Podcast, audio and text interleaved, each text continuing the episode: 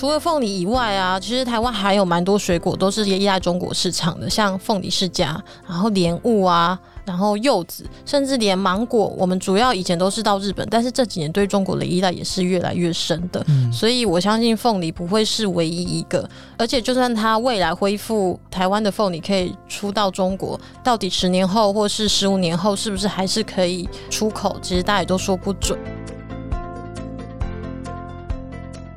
Hello，你好，欢迎收听由独立媒体报道者所直播的 Podcast 节目《The Real Story》。在这里，我们透过记者跟当事人的声音，带你理解世界上正在发生的重要的事情。在刚刚过去的这个礼拜，也就是二月二十六号二二八连假之前呢，中国海关总署宣布，由于台湾凤梨多次检出有害的介壳虫，所以三月一号起暂停输入台湾凤梨。但是三月正是台湾主要品种金钻凤梨开始大出的季节，所以这条新闻呢，在连假之前。宣布之后，在这几天造成了很多很多的讨论跟回响，很多的说法跑出来了，大家都在问这到底是什么意思？这对台湾的农业影响有多大？对凤梨影响有多大？这个禁令呢？其实很多人会猜测说，它是不是后面有很多的政治意涵，或是它根本就是一个政治的操作？因为从二零二零年到现在，其实台湾的凤梨输往中国的检疫合格率高达九十九点七九 percent，所以其实这个检疫合格率是相当的高，而且介壳虫。虫这个虫害其实在中国本土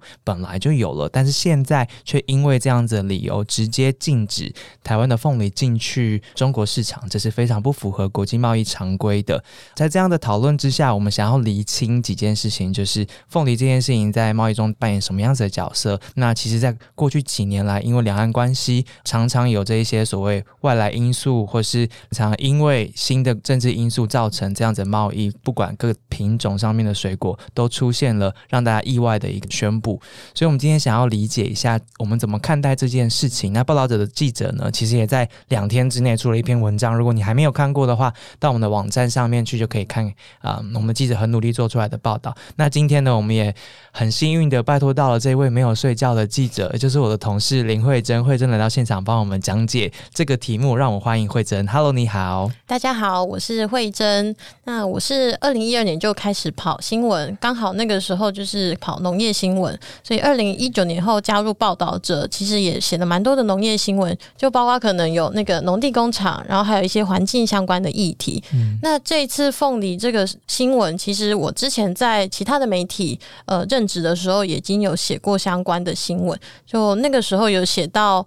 台湾的凤梨，它其实是呃品种改良的非常好，又很好吃，所以在其他国家也算是相对受欢迎。只是说太依赖中国，所以在依赖中国这件事情上面，我个人观察已经可能从我二零一二年的时候就有发现到这件事情了。嗯，一二年到现在其实也是九年嘞，跑农业九年了，然后看到之前就写过这样子的题目。那报道者一五年的时候其实也写过一篇关于凤梨的事情，所以其实对于跑线的记者来说，这样的事情其实。其实并不是第一次发生了，但是这一次下去，我们看到了什么？其实虽然工作时间只是两天，但是慧珍这两天之间访了不同的人，对不对？对，就是这一次虽然是两天，不过因为之前我已经有相关的经验了，所以访起来算是蛮快速的。就我们访问的人，包括了有实际地线种植的农民，然后还有贸易商，然后还有政府的官员，那当然还有一些投入研发改良的人员，所以算是相对蛮多元的。从他们的眼睛来看，这一次的这个事件，我们要怎么定位它？这次的事件呢，它一开始当然中国这边说有检出一些害虫嘛，那担心这些害虫会对他们本土农业造成影响。不过像刚刚主持人讲的，这些害虫中国也有啊，那为什么中国有的东西还会担心造成危害呢？所以这一次的事件，大家就用这个去质疑，这样子直接暂停是不是有过当的处置？那老实说，呃，从贸易商跟农民这边听起来，他们也觉得其实政治因素是比较多的。嗯嗯，农委会其实快速。的宣布了一个方案，他要用十亿的这样子的一个预算来稳定凤梨的价格。我们这边在这个快速对应上面，我们推出什么样子的做法？农委会他现在是希望这个十亿里面呢，可以把我们出口到中国中间有三万吨是希望可以外销到其他国家，那其中呃还有两万吨可能会希望做加工，或者是台湾自己把它吃掉。大家现在疯狂的在想要急着买凤梨，然后很多台湾的企业也都加入了这一波的行列。但我们讲这么多关于这个事件，我觉得对我这个外行人来说，我们首先要先理解，第一个是为什么是凤梨，就为什么挑这个事情下手。那其实凤梨蛮多种的，我们现在在谈的凤梨是哪一种凤梨？对，其实。虽然大家蛮常吃凤梨的，但是有一些基本的观念或许没有那么清楚。嗯，像是我们现在自己吃的这些生鲜的凤梨，它的品种是台农十七号，叫做金钻凤梨。嗯，那金钻凤梨它如果有吃过的，应该很明显的可以感觉到它非常的多汁，对，然后很甜，所以其实这个是很适合新鲜吃的。那另外一种大家吃的那种土凤梨酥里面的那种凤梨，它就是另外一个品种，就开音种，它是酸度比较高。所以它比较适合做加工。嗯，那这两种凤梨在呃外销上面，我们销往中国是金钻凤梨，那我们也有一些可能会拿去中国做加工，那就是土凤梨。所以这次事件主要是针对金钻凤梨。嗯，呃，以金钻凤梨为主销往中国的这个凤梨的数量，它很大吗？或是说凤梨在台湾跟中国之间这个贸易的时候扮演什么样子的角色？凤梨啊，它在台湾其实产量是很大的。就我们台湾的凤梨，它有大概四十二万吨。就是一年的产量，嗯，对，那中间一成外销，而这外销里面呢，又有九成以上是到中国，也就是说，你十颗凤梨只有一颗是往其他国家，其他全部都是在中国，所以它在台湾的外销产值上面也是以中国最多。嗯，那中国它当然会发现说，哎，你这么仰赖我，所以我如果要找一样水果来去打击你的话，那凤梨当然就会是非常好的人选嗯。这边要先跟大家再次提醒一下，台湾一年刚刚说是产量。量是四十二万吨的这个凤梨，而其中呢有九成其实是我们自己吃掉的啦，所以其实我们一年所生产出所有的台湾凤梨呢，只有十趴是卖往国外的，只是说在这十趴卖往国外的里面呢，送去中国的中国市场买的就是占九成。那其实它成为台湾卖向中国主要的一个主力的水果，其实是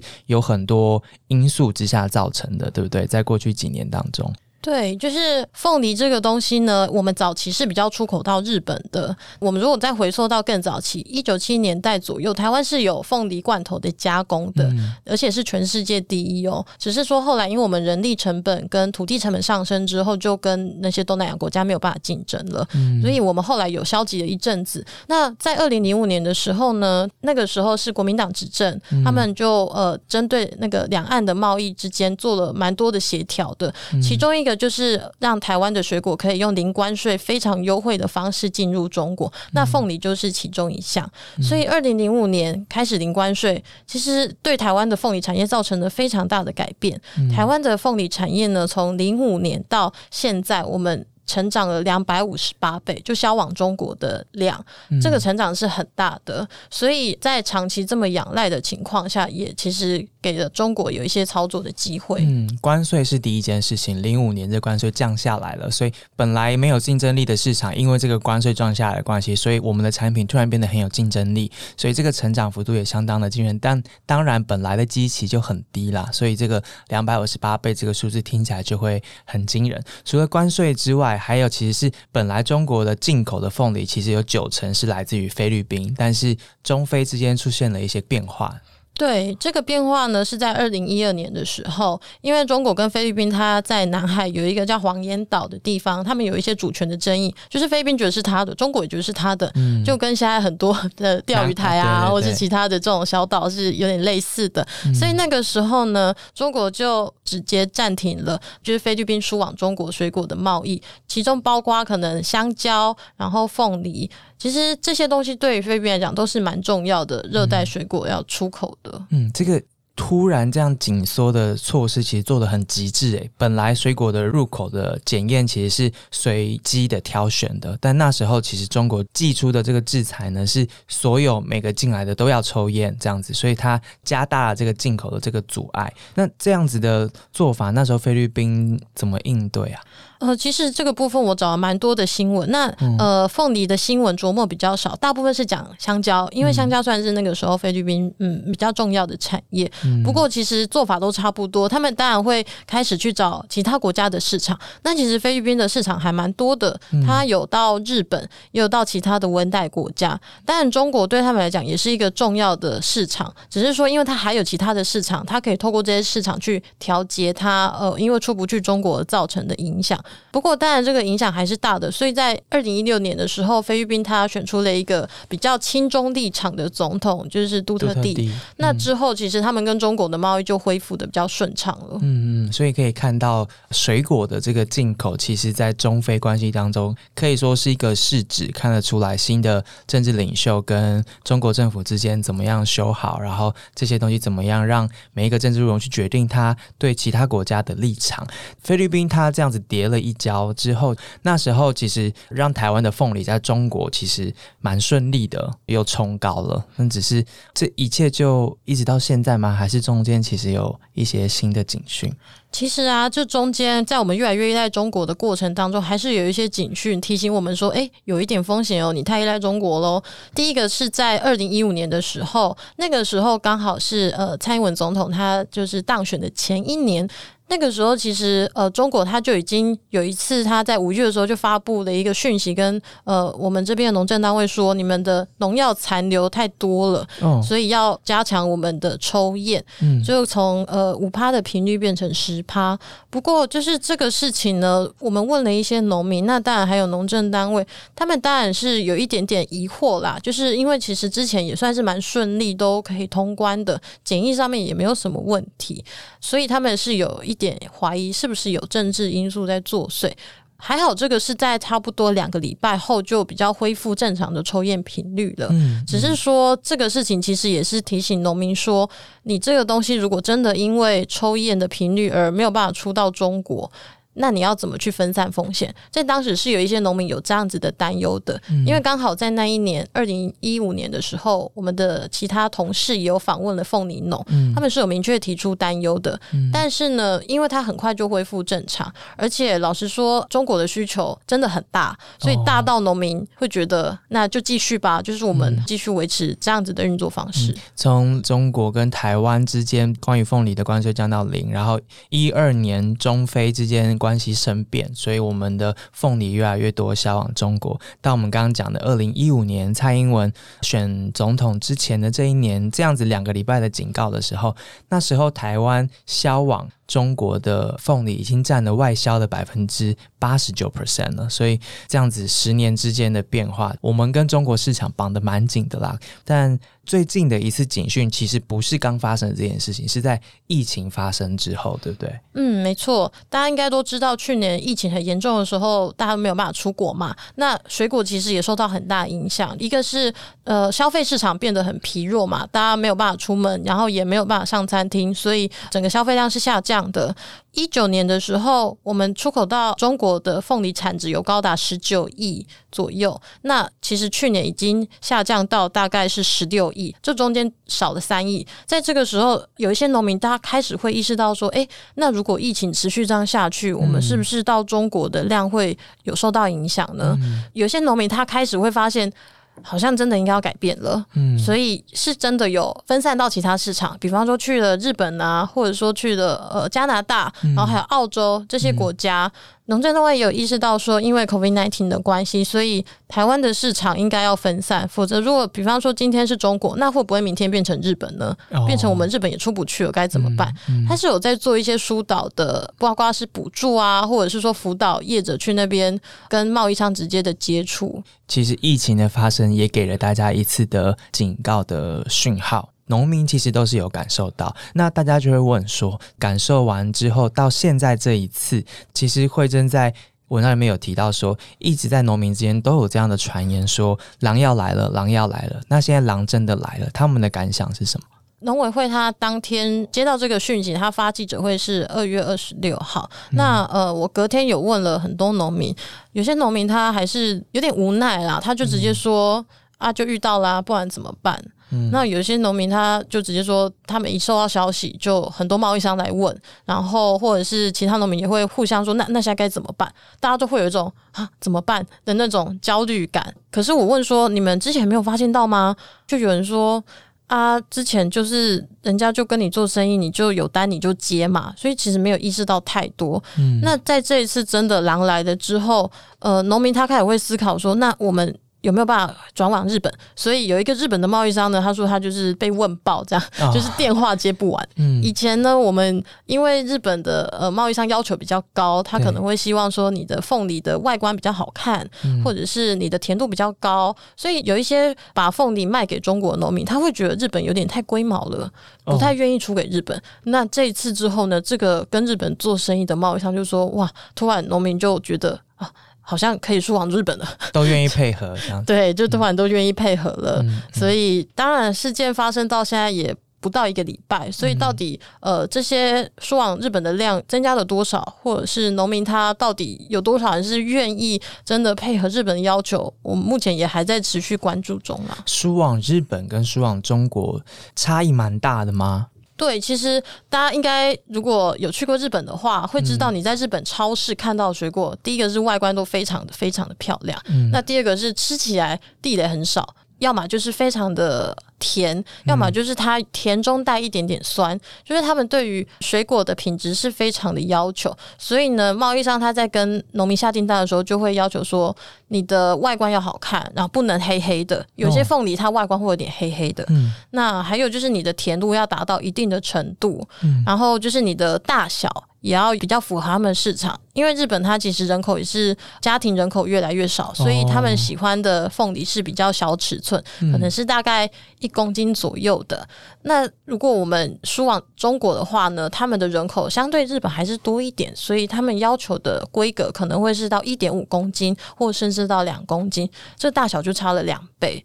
所以你在种植的时候呢，就要非常的注意。如果是要销往日本的，你的果粒大小就不能太大；那你要销往中国的，你可能就要符合中国这边的规格。所以不是说现在中国不买了，我们就把东西转卖到日本去这么简单。对呀、就是大家可能会想说啊，那跟在超商买东西一样嘛，这一家没有，我就去另外一家买。可是实际上真的没有这么简单。嗯，因为像日本啊，他在下订单的时候，他要求很高，所以他一定要自己来看过。像那些哦跟日本做生意的农民就说，可能大概前一年呢、日本人他就会来看你的农田，他可能会看说你这边环境怎么样，是不是有污染的疑虑。那如果附近有工厂，或许他就会考虑要不要跟你买了。还有就是他们会先要你寄样品过去，嗯可能他们只派一两个人来也不太可靠，他们会希望说这个东西我们可以先吃过，所以他在前一年就开始在作业了，然后这个作业还包括说你要下多少订单，所以希望你可以种多少量，是一切都很有计划的。嗯嗯，蛮麻烦的。不过有这些麻烦，也代表比较多的获利吗？有吗？嗯，就是如果我们看台湾的海关统计啊，我们卖到日本的产值，它除以它的那个呃数量，大概一公斤是多了中国有四块钱。一公斤大家不要以为四块钱很少哦，你如果是一吨的话，一千公斤就是四千块了。那你看凤梨每一颗都这么重，所以它其实加起来是差很多的。还有一个比较重要的是，日本的量是稳定的。他今天跟你说我明年要跟你买一百吨，他就会跟你签约，所以他就真的会给你买一百吨，然后可能中间会有定金，然后尾款，就是一个蛮龟毛的商业模式。可是他就可以保证说，你不会因为呃市场的波动受到影响。嗯。因为像这一次啊，中国暂停输入台湾的凤梨，有贸易商就直接说，呃、因为我们跟中国其实没有常常在签约，都是口头约定，哦，说真的，对呀、他们就说你明年就啊给我两百吨嘛，那好了，没关系，你就给我两百吨嘛，我们这么熟了，不需要签约嘛，所以是很没有保障的。那这一次事件之后，贸易商当然会想说，那怎么办？我这些量。要去哪里？结果中国那边的也就直接说，这个是我们政府的政策，我也没有办法，那可能就只能请你自己去开拓市场，或者是你们自己想办法。嗯但如果在一个正常的贸易体系下，是不会发生这件事情的。嗯，或者是说，真的因为某些因素没有办法采购的时候，你可能会呃有定金，或者是他需要赔偿你，就不会像中国做生意这么没有保障。嗯嗯嗯，所以它其实是一个不稳定的市场，是中国那边。然后相较日本来说，日本有更多的麻烦，但是也提供了相对应的利润跟保障。那刚刚解释说，这个出口的选项从 A 转到 B，其实并不如大家想的这么简单。还有，我们必须回到大家都很陌生的，就是栽种的这个面向来说，对于农民来讲，比如说我们现在讲的呃这个停止出口来说，它会影响到的是多大？它可能这一批的凤梨是多久前就开始种的？它怎么样面对这样子快速的贸易环境上面的变化？它的弹性到底有多大？因为我们必须了解农民相对应在栽种面上面的弹性，我们才会知道这个对他们的生活的影响会到什么地步，然后我们政策上面应该提供什么样的协助。其实凤梨啊，它是一个栽培期蛮长的作物，它从栽下去到第一次采收，中间要隔个十八个月。我们今年采收的凤梨，其实是在一年半以前就种下去。那一年半以前，你怎么会想得到中国今天突然不要你的凤梨了呢？所以它其实是一个风险很高的作物，因为你不晓得一年半之后会发生什么事情。然后还有一个农民比较难以摆脱中国依赖的原因，是因为凤梨它是相对来讲比较粗放的一种水果，你不需要那么精细的照顾它。它相较于可能像芒果，芒果就是一个病虫害很多的水果，然后又很香甜好吃，所以虫很喜欢。你就要花非常多的时间去，可能是喷农药啊，然后套袋。可是凤梨不需要，所以对于比较高龄化的台湾来讲，凤梨的栽培其实是给了他们一个很好的选择机会。凤梨是一个如此粗放的生长环境之下，其实蛮适合我们这样子的，就是人口老化，然后农村的人口变少，它这个品种其实很适合我们来做这样的栽种。那其实还有一项很关键的是，凤梨的这个保鲜程度也影响了说，为什么我们会持续的往中国送。对，因为如果大家有买过市场凤梨，就会发现有一些凤梨吃起来很 juicy，可是你不能放太久，嗯，放久你就会有一种发酵的味道出现。这个凤梨就是已经非常熟了，那它吃起来当然甜度很高又很好吃，可是呢，相对来讲，如果你要运送它的话，可能经过一天之后，它就会开始发酵了。哦，但是呢，到中国的市场真的太近了。呃，农民是这样跟我讲，他说我们就早上采收啊啊，然后下午就去包装啊啊，包装好。之后。隔天就可以到中国了。哦，那你想一下，你如果今天去跟农民宅配一个订单，你是不是也是明天收到？它其实就跟南部卖往北部是时间是一样的。对啊，所以它的保鲜时间是相对其他国家来讲弹性比较大的。嗯，比方说我们如果卖到日本，虽然也是很近，可是你要传奇至少也是两三天。那你在经过中间要检疫，然后出示一些海关的证明，还是可能要一个礼拜左右。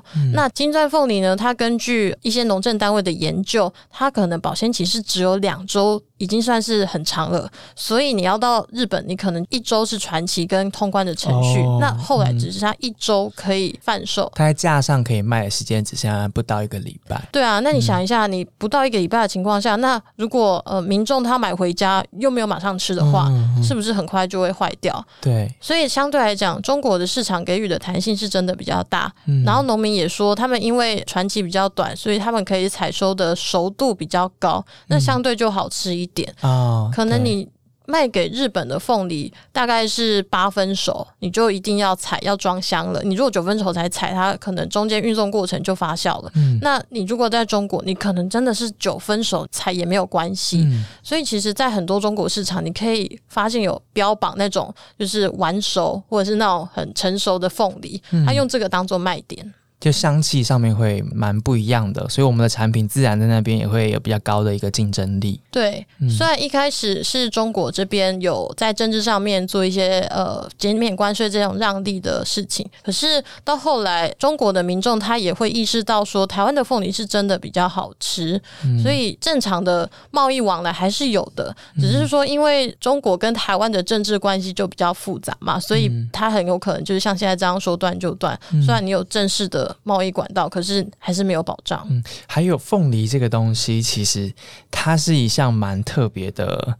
食物 就是它在各个文化里面的扮演的角色可能不一样，也就是直接食用凤梨这件事情，它不一定在华人文化之外的地方这么的流行，对不对？当我们要迈向国外的话，那我们其实瞄准的还是有华人的地方，也就是比如说像澳洲啊、加拿大。可是像这两个国家又会遇上刚刚那个保鲜期的问题，所以整个成本，然后其实时程都要拉得很长，再度影响我们产品到那边的竞争力，所以。其实大家在想说，这张订单没了，那我们就转啊，转去别的地方。不过从实作面来说，就有刚刚那一些难关需要克服。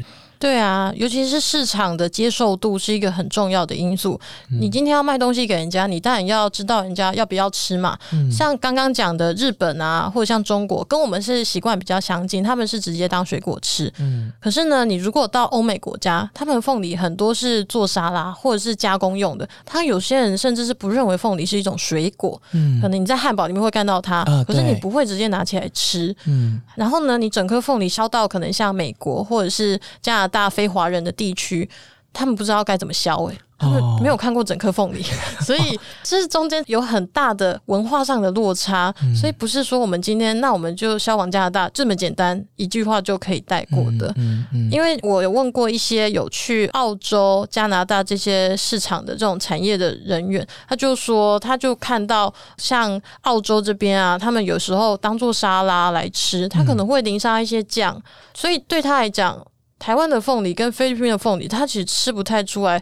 有多大的差别哦？因为它淋降了之后，所谓的台湾最厉害的那个香气，其实就感觉不出来了。对啊，那你想想看，它放在汉堡里，那个凤梨到底对啊，就 放了这么多的调味料，那台湾的金钻跟可能菲律宾的酸度比较高的品种，好像也就没有什么差异了。而且大家还要记得，在台湾的人力成本其实比许多这样的农业大国都高，所以在售价上面，它的成本也会比较高，所以。进到不同的市场之后，它的竞争力有没有这么的强，其实都会影响到这个品种有没有办法卖到特定的市场去。所以在转移市场这件事情，其实从想要做到真的做得到，要克服很多很多的事情。慧珍从一二年跑线到现在，其实你常常碰触到这些议题，你甚至也去国外看过这些农产品是怎么被叫卖或是交易的。嗯，我在二零一五年的时候呢，去了日本那个东京国际食品展，这是一个全亚洲最大的食品展。因为日本是一个呃要求很高的国家，但是它相对给你的钱也很多，所以很多东南亚的国家都会想要把水果销往日本。因为热带的水果你就很难再继续在热带国家销嘛，大家都有种，比方像芒果啊，然后凤梨呀、香蕉这些东西，其实大家都很想要抢进日本的市场。嗯，所以我去看的时候，其实蛮震撼。的，就是他们有很多是国家馆，像越南呢，它的火龙果的出口就很有名，所以他们整个国家馆就是排了。满坑满谷的火龙果，它 就是那个整个馆呐，完全就是火龙果意象。哇！对，然后像泰国啊，跟菲律宾，他们的香蕉很多，然后还有芒果的品种也非常多，他们就是一字排开，可能就是给你放了十种的芒果的品种，哇，非常的惊人。嗯，吃了之后就会发现，哇，真的跟台湾的习惯的香气啊、口感完全不一样，也还是蛮好吃的。嗯，所以。大家可以想象，你在全世界的市场有这么多选择的时候，为什么要选择台湾的？就是蛮现实的问题。而且这些国家的人力成本都比台湾便宜太多了。像凤梨，我们的成本其实是菲律宾的两倍。现在亚洲的市场啊，几乎都是由菲律宾这边不能说垄断，因为人家就是有本事。就是亚洲的市场几乎都是菲律宾的凤梨，它的品种也蛮不一样的，是一个叫 MD Two 的品种。这个品种呢，它不像台湾金钻的。甜度这么高，但是它什么都中规中矩。嗯，我去访问农事所的研究人员的时候啊，他说这个品种就是很耐除运，就是你在运送的过程比较不会像台湾凤梨，因为水分啊甜度很高，所以容易发酵。就是它就很安安稳稳的到你的手上，很适合国际贸易啦。不管是上下游，大家每个部分大家都很喜欢这个种类，因为不会有太大的风险产生。没错，因为国际贸易讲求的就是风险。今天你的水果再怎么好吃，但但你的耗损量高，就表示你的成本很高，而且成本之外，这些厂商他们有货可以出给超市的时候，变成他的诚信受到了考验。哦，对，所以他不是看你的品质好就要跟你买的，对啊。所以在国际贸易的市场上面，台湾其实蛮多需要学习的。再举一个我在日本看到案例，就是我看到他们的水果的整齐度很。高，嗯，像是我去日本的超市啊，看到他们的香蕉，他们的香蕉啊，就是外表漂亮是一定的，然后他还会跟你说它的甜度是多少，口感大概是怎么样，嗯，然后呢，每一株真的都长得一模一样，哇，真的，对啊，很厉害，想要这是复制出来的吗？可是不是，他们的要求这么高，然后呢，重点是供货的这些国家也有办法做到他们的要求。刚刚这样的举例，其实。并不一定是说我们就一定要走日本这条路，或是符合日本的要求，只是在让大家知道说，当它是一个国际贸易的视角在谈水果这件事情的时候，其实它要考量的事情还蛮多的。只是就像刚刚说的嘛，这样子的来自中国的政治性的干扰可能性一直存在，难道我们就没有办法做什么样子的准备吗？因为现在大家不得不面对这件事情，才会比较愿意去投入。那当然，第一个从政府的角度来讲，它必须要去分散这个市场的风险。嗯，所以这个手段其实蛮多的。刚刚说的外贸啊，就是外交这件事情就变得很重要了。呃，我们在跟其他国家买卖的时候，有一个很重要的是关税。嗯，如果你的关税很高，比方说你出口到日本是十趴的关税，那你出口到中国是零关税。同样一颗一百块的凤梨，你到日本就变一百一十块。嗯，那个成本的差异是很大的，也会让消费者买到的时候感受落差非常的大。所以谈判关税是一个。国与国很重要的政策，像台湾呢，它如果真的想要去到更多的市场，比方说韩国，其实也是一个进口凤梨很大的市场，但是韩国现在的对台湾的关税大概是三十趴左右，所以如果你要进入韩国的话，你就得想办法去谈判。这个谈判的方式呢？比方说，我们进口很多的韩国梨子，那能不能说梨子的关税稍微降一下，或者是增加进口的配额？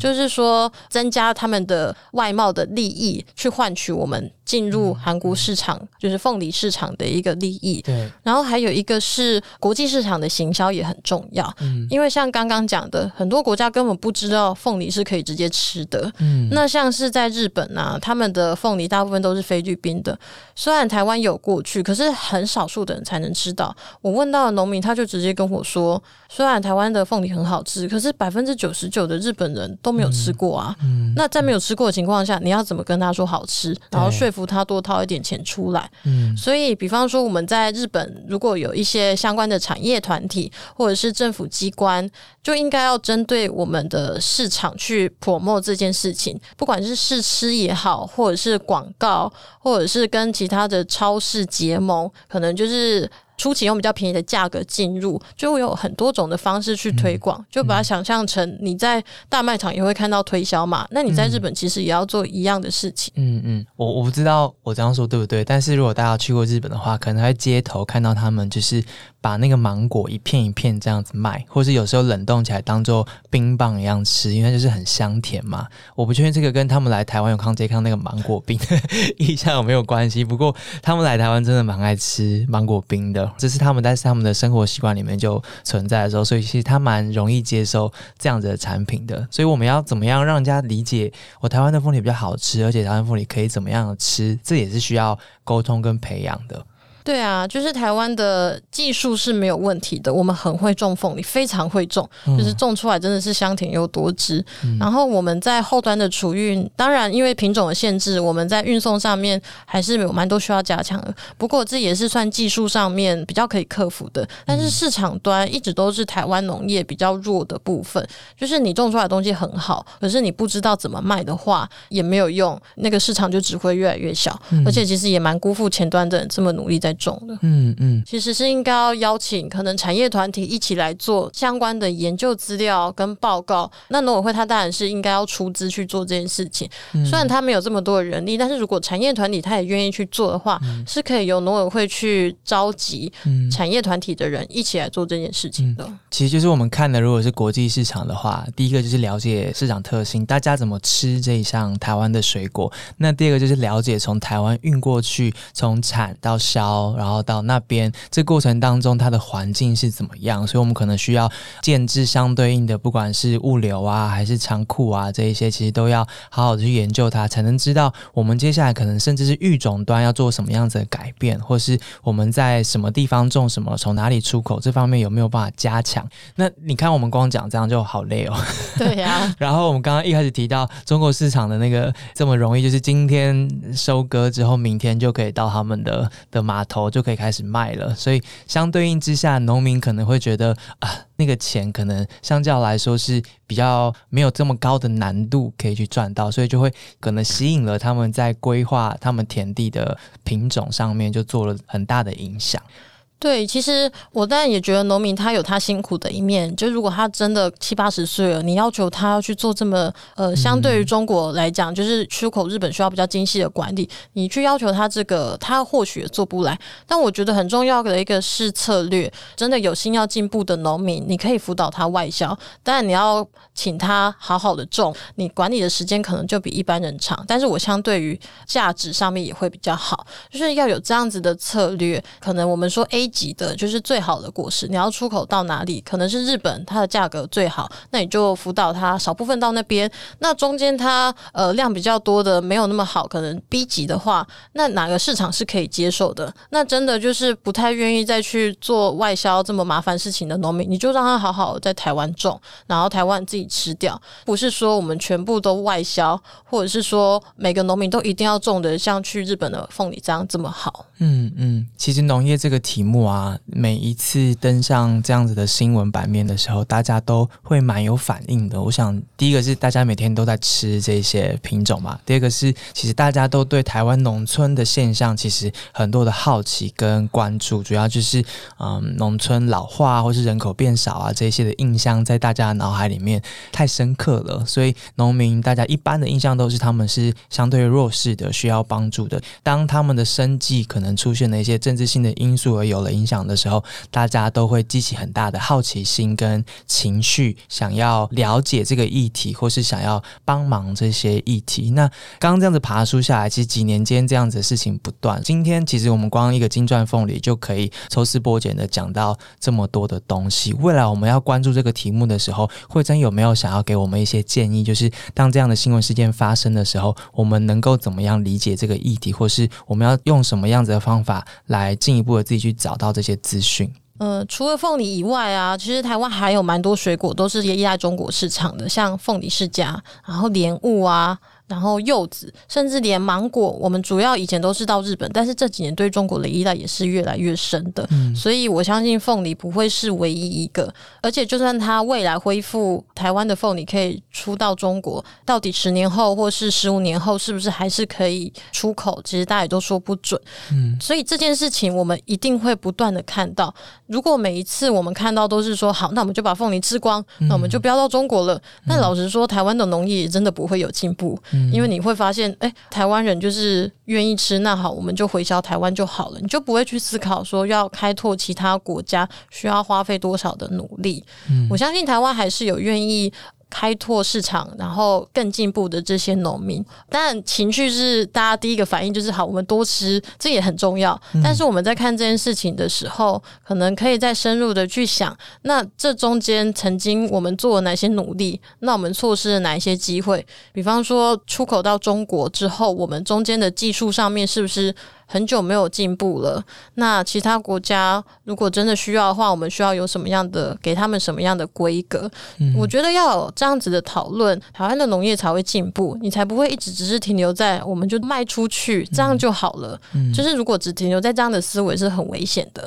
就今天是中国不要，如果改天是日本不要，或者改天是芒果，这是台湾很重要的一个水果，就被其他国家像东南亚国家取代在日本市场的话。我们到底该怎么办？嗯嗯，刚刚其实一开始有提到这篇报道，其实是慧珍在廉价的时候以不要睡觉为原则来两天之内做出来的报道。所以其实我们想知道更多在农业的，不管是第一现场，还是你是就是做那个贸易的，往国外的，不管你是大型、中型或是小型的这样子的农人的话，我们很想知道你的声音，或是你所看见的，或是你在面对这样子的政治上面的干扰的时候，你心里面怎么想？那你打算怎么？做，所以如果你是当事人，或是你身边的朋友有一些新的想法，都可以透过 I G 的账号或是寄 email 给我们，我们就会把你 pass 给我们的慧珍，然后或许我们就可以找到更多故事。今天谢谢慧珍的时间，你有好好睡觉吗？今天之后或许可以好一点点。好，你是不小心有吃凤梨，所以现在才会这样。对，我不小心偷偷的吃了一小片，而且还是进口的凤梨，觉得很悔恨。要吃也要吃台湾的。对，凤梨对记者来说是一个大忌，对不对？吃了之后，线上新闻就会很旺。对啊，不过就是我觉得，因为我看了台湾农业这么多年了，就是会很希望它进步啊。其实我访问的这些，不管是农民啊，或是贸易商，或者是这些研究的学者啊，他们对于凤梨有一种，我觉得是恨铁不成钢的这种意念呢。因为看了这么久，你也知道问题在哪，可是就没有人要去解决。这个人当然很多，可能是政府、农民、消费者。所以在这十几年当中啊，我们是有很多机会的。那今天我们因为中国没有进口了，这件事情也是一个转机啦。你要怎么好好的痛定思痛去呃思考？分散风险，然后让台湾的农业更加进步，还是说你就继续，我们就期待中国再次开放？我觉得这都是一种选择。可是你可以回头来看，就是十年前我们选择什么，那你十年后你又要选择什么，就可以看到，那你下一个十年你会面临什么样的问题了。这样很多的期待跟希望他进步的这个心情，都是来自于爱啦。从这些受访者口中，其实可以看到。欢迎大家去阅读这篇文章。然后，如果啊你有什么意见的话，也随时跟我们联络。报道者是一个独立媒体，意思是我们只靠个人捐款来营运，并没有广告，也没有收会员费。所以，如果你觉得我们做的报道对你有帮助的话，欢迎以定期定额或是单笔的方式加入我们，成为我们的捐款人，让我们一起走下去，就可以告诉你更多重要的事情。谢谢你今天的收听，而且。听到了最后，我们下礼拜见，拜拜，拜拜。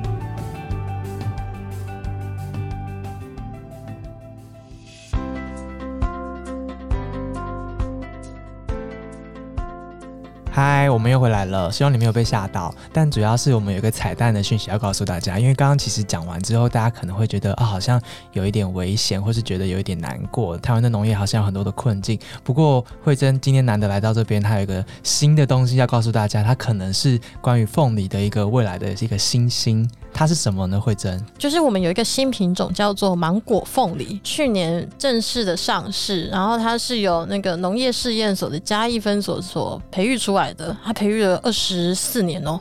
然后呢，这个芒果凤梨很奇怪，它带有一点芒果的香味。嗯，其实我自己也没有吃过啦，就是传说中对传说中有芒果香味，因为它其实真的量很少。然后去年是比较有出口到日本去，所以台湾目前应该也还没有看到。但是它到日本呢，好像据说蛮受日本人的。喜爱，就至少问的农民是说整个是销售一空。哇，所以如果说我们未来真的要布局到其他国家的话，或许啊，像日本，我们就可以选择日本人喜欢的品种，然后也替代性比较低一点，就菲律宾种不出来嘛。嗯那像日本人他们真的喜欢的话，他们会愿意花很多钱去买。嗯嗯，所以我觉得就是育种啊，或者是刚刚讲的这种市场的定位啊，如果我们真的好好做的话，还是蛮有希望的。嗯，大家努力这么久，我们还是真的蛮强的。那或或许以后我们也吃得到所谓传说中的 芒果凤梨，讲自己好期待哦。对啊，今年产季要开始了，大概三月中之后开始了，所以大家可以密切期待一下。好吃完之后再告诉我们好不好吃，拜拜，拜拜。